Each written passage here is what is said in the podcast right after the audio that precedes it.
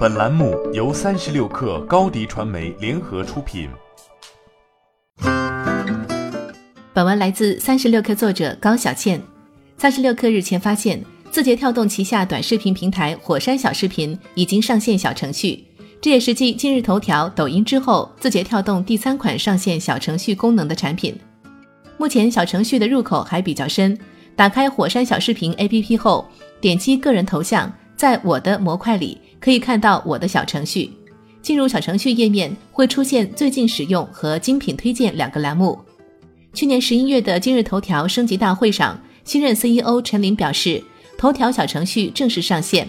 头条首批上线的头条小程序包括头条小店、猫眼电影、小米商城和五八同城生活助手等。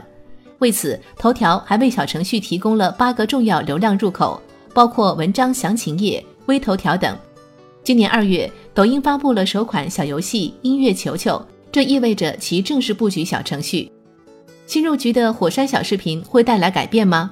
从 QM 二零一九短视频半年财报来看，截至今年六月，火山小视频有一点零六亿月活，排到抖音、快手、西瓜之后。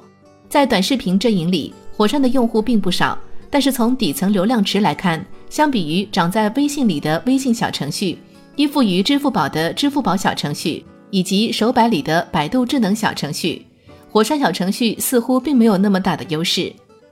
然而，发力游戏或许是火山小视频的优势所在。火山小视频等联合发布的新线人群消费趋势洞察报告数据显示，打游戏、看直播和煲剧成为平台用户的标配。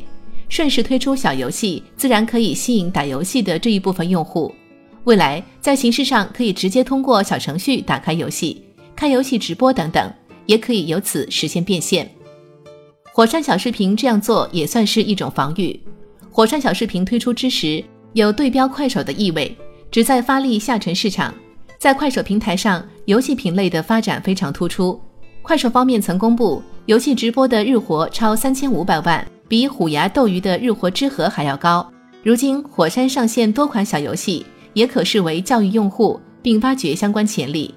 此外，字节跳动系产品在短视频上具有用户规模效应。有业内人士曾告诉三十六氪，字节跳动小程序的优势在于小程序、短视频相互转化这种特殊裂变形式，高效传播的同时反哺内容生态。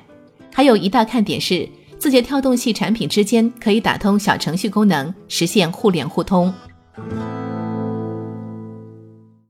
欢迎添加 baby 三十六克。b a b y 三六 k r 加入克星学院，每周一封独家商业内参，终身加入学习社群，聊风口谈创业，和上万课友一起成长进化。